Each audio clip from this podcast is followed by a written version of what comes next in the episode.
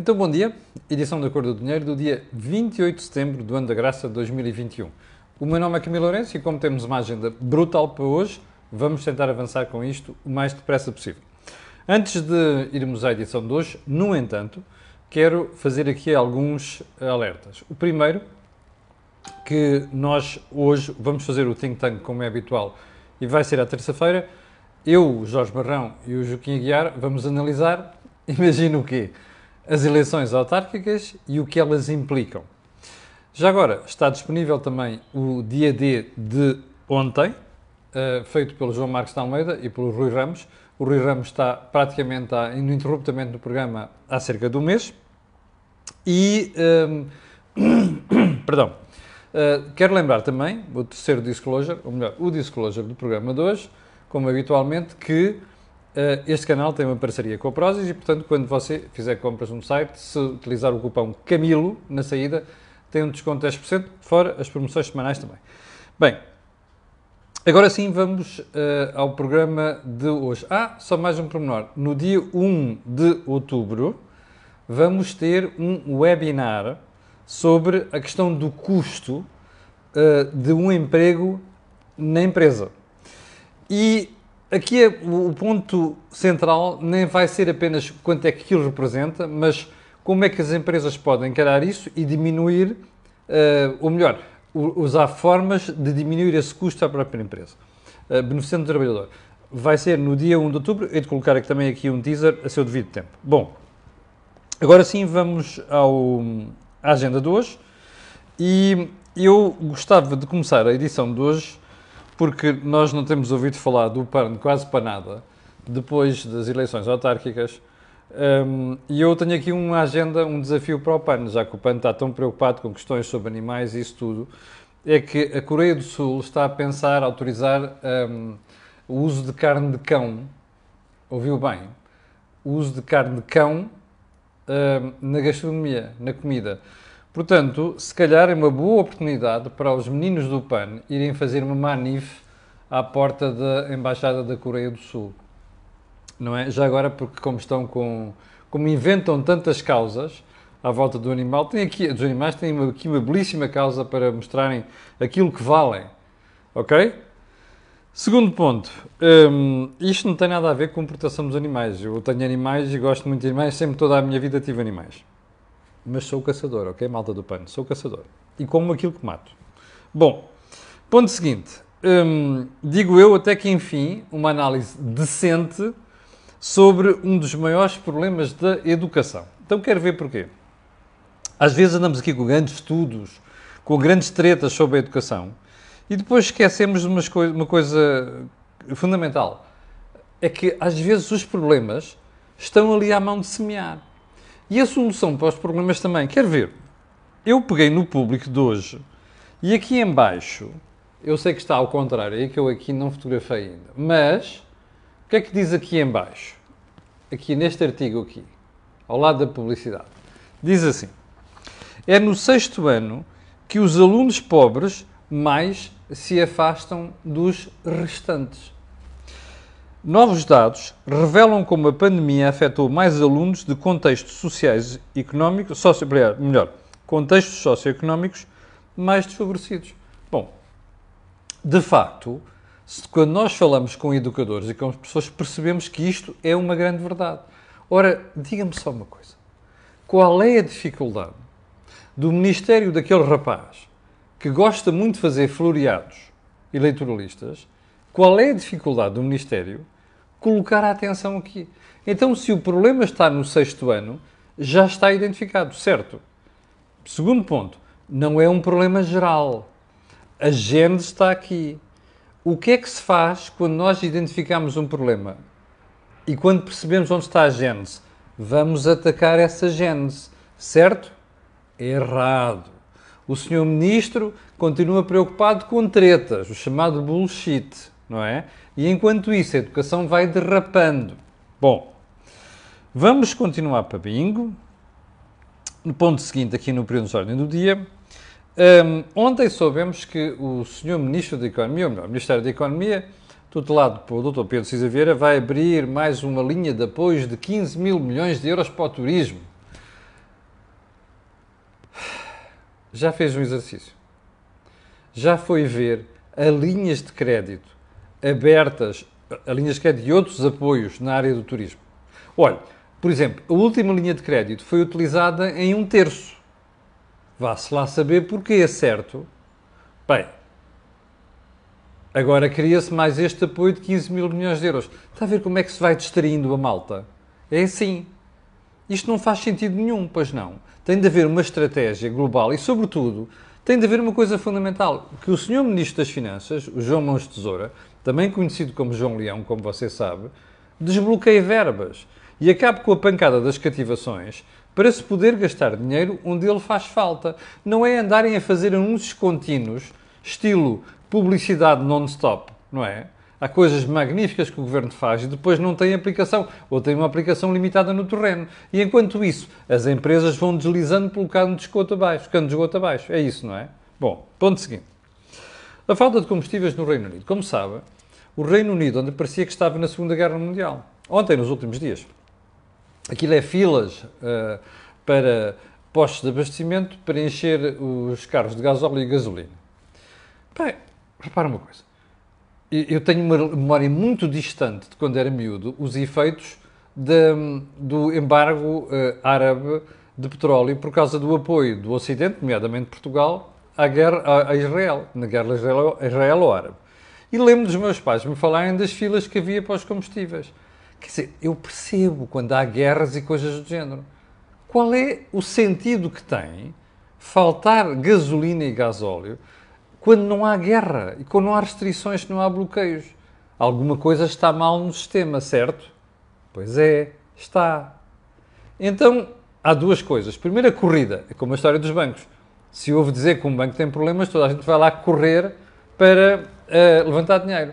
Uh, como dizia o Miguel Beleza, nos ensinava muitas coisas interessantes, é assim, uh, não é bom ir a correr levantar dinheiro. Mas é avisado não ser o último. Aqui é a mesma coisa.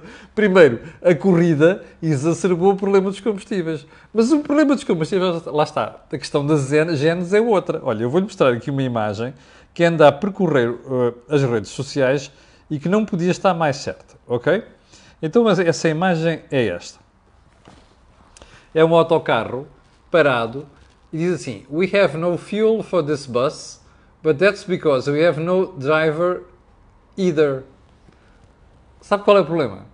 Havia um monte de condutores de caminhões que faziam transporte de combustível no Reino Unido que não eram dali, eram do resto da Europa. O que é que aconteceu?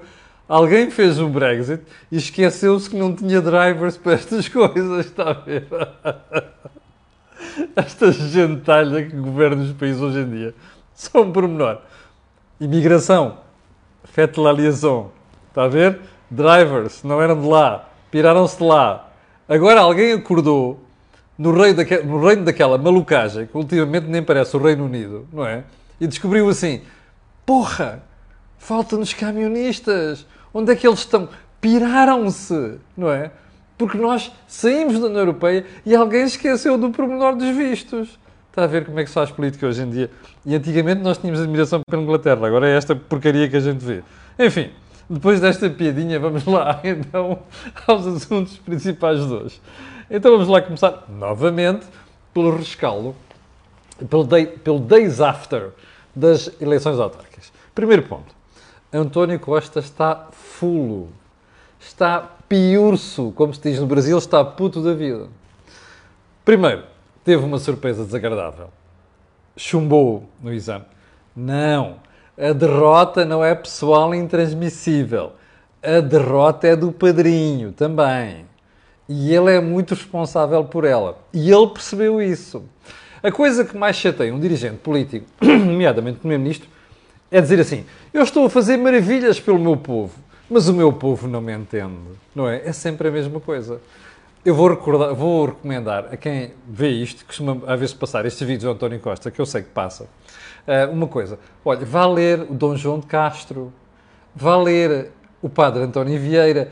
Pode ser que um bocadinho de humildade lhes caiam no goto e percebam onde está o problema, ok? Dói, não dói, ir o dói-te. Primeiro ponto. Segundo ponto. Que se quiser continuar a negação, continue. Isto é um recado para o Primeiro-Ministro. Mas eu acho que o recado do povo foi tão interessante que valia a pena o Primeiro-Ministro ouvir isto. Bem, ele está full? Está. Azar, não estava a contar com uma perda, pois não. Segundo ponto, acha que está a fazer maravilhas e achou que andando a prometer milhões de maternidades e insultar empresas dava direito a ser levado em ombros, não é? Como tem sido levado, sido levado pela imensa molde de socialistas que não usam a cabeça nos últimos anos. Tramou-se. Conselho. Antes de estar a fazer este tipo de negação e antes de ficar full e começar a chamar nomes ao pessoal, já agora, você recorda-se que aqui há uma semana e meia eu lhe disse, salvo ver uma quinta-feira, acho que foi na quinta-feira, ou sexta-feira, vai lá ver, que havia uma grande preocupação no gabinete do Primeiro-Ministro quanto às eleições. Lembra-se disso ou não? Campanha eleitoral. Aquela, aquele desassossego que se verificava no governo e no ciclo próximo de António Costa queria dizer alguma coisa. Está a perceber? É que eles tiveram indicação de que alguma coisa estava a correr mal. Bom, já era tarde. E agora, é bom que acordem. Onde é que isto nos leva? À pergunta: vai haver remodelação?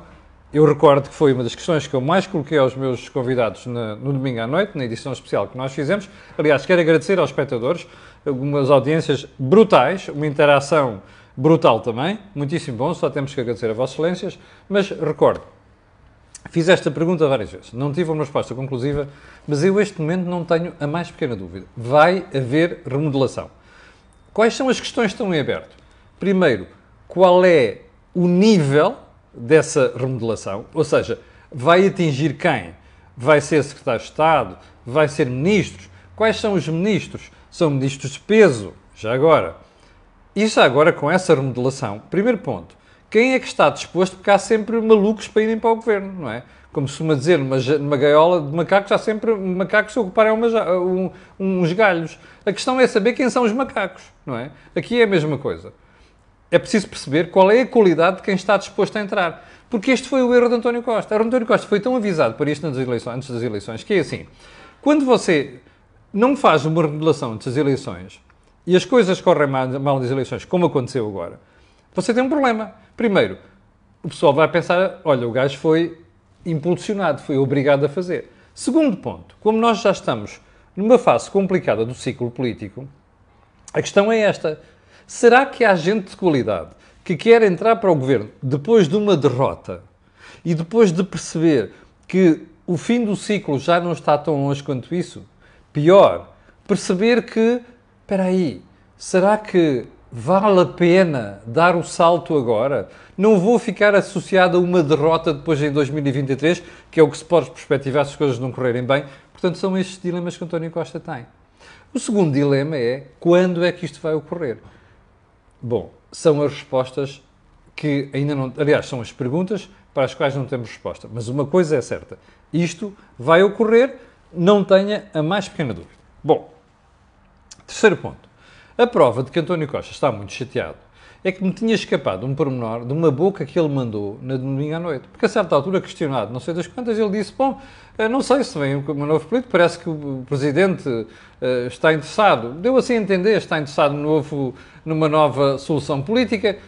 Isto, primeiro, mostra que o ambiente azedo que existe entre São Bento e Belém. Primeiro ponto. Segundo ponto, mostra que António Costa, que normalmente é muito fleumático, quando se enfurece e quando se chateia e quando o contrariam, perde as estribeiras. E perde as estribeiras muitas vezes não é com ar zangado, é com aquele sorriso cínico que ele tem.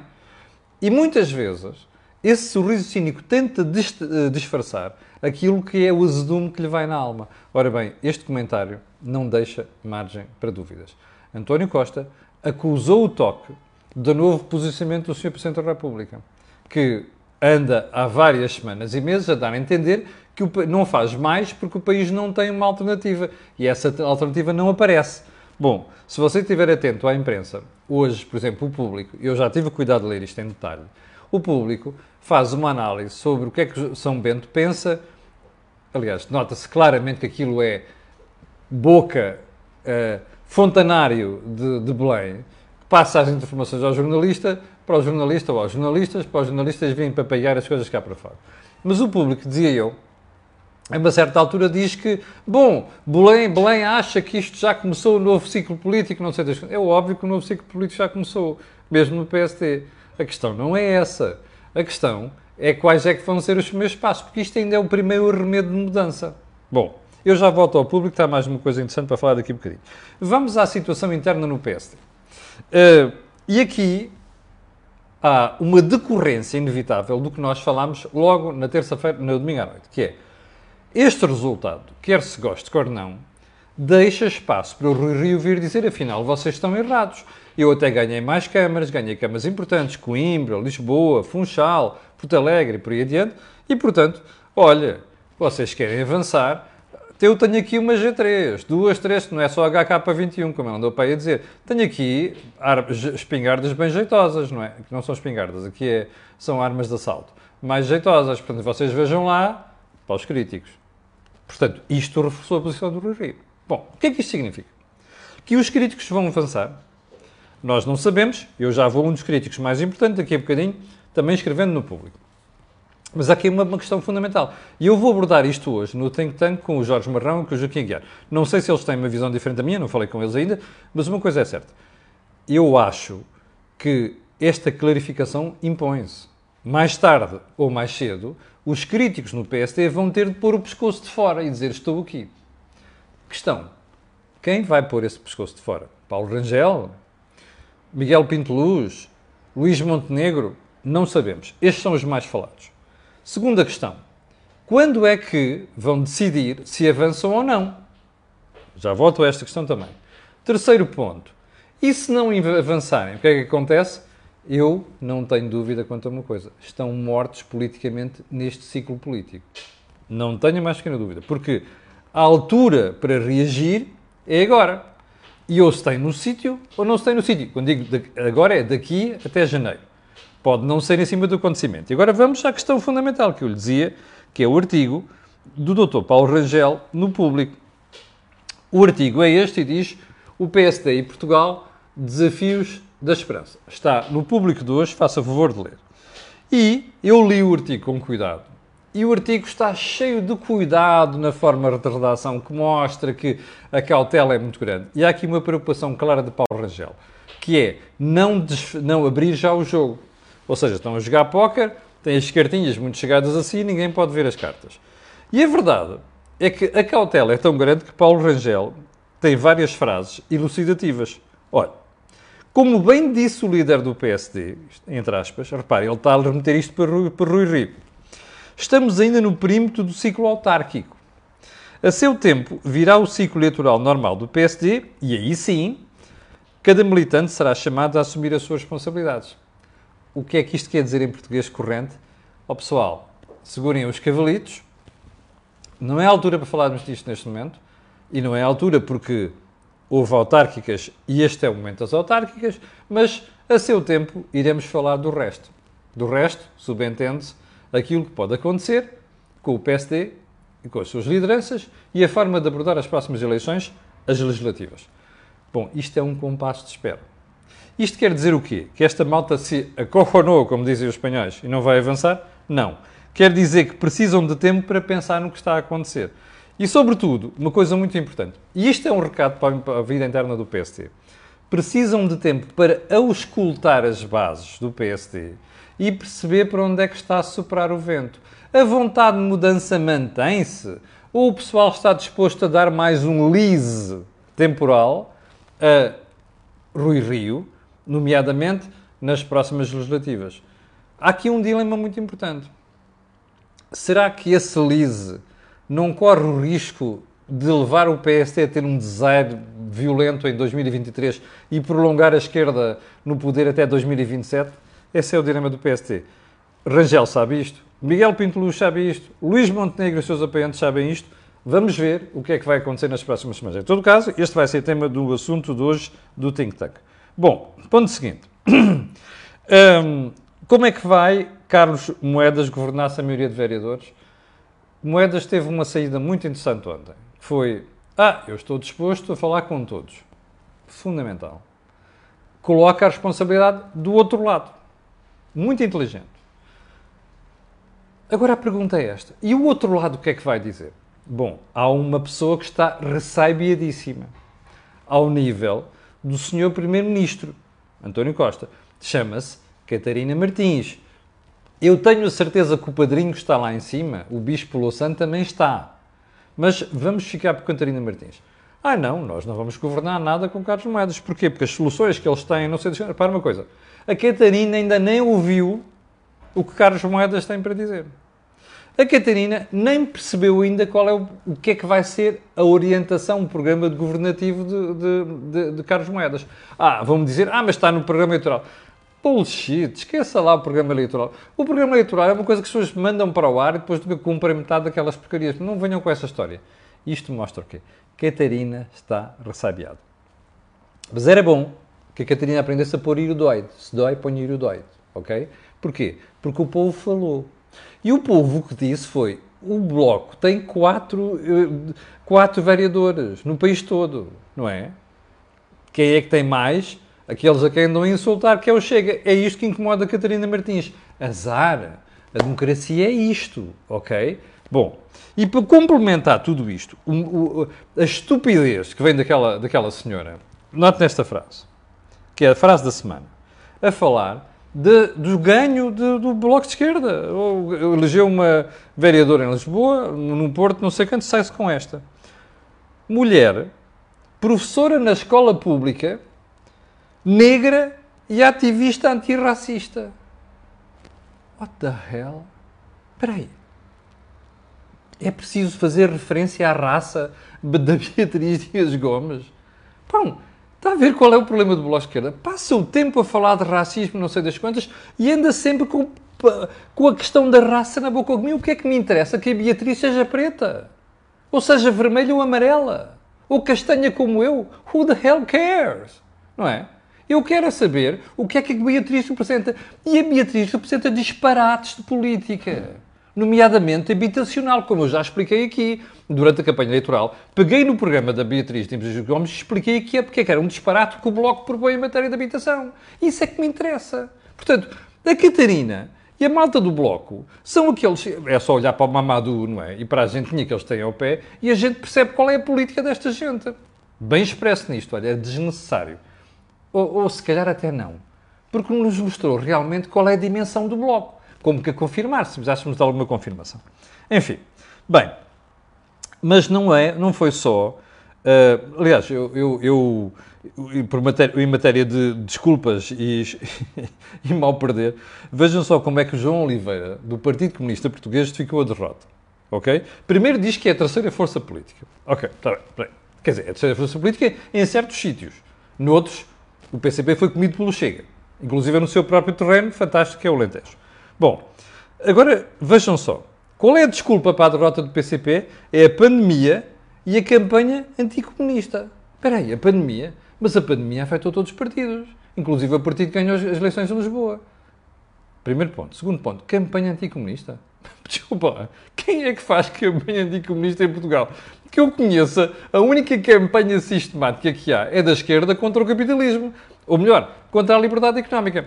Opa, estes rapazes vão desaparecer ou vão ficar reduzidos uma percentagem significante em Portugal, porque é isto. Metem quatro talas aqui dos lados, mais cinco talas à frente e não vem nada, não vem um boi do que está a passar, está a perceber? E depois passam a vida a dar desculpas destas. Eu prefiro, e gosto muito mais da honestidade do Jerónimo de Souza, que teve o cuidado de dizer assim, ficámos a quem? Em vez de vir com estas desculpas. Bom, vamos caminhar para o fim, já vamos com muito tempo.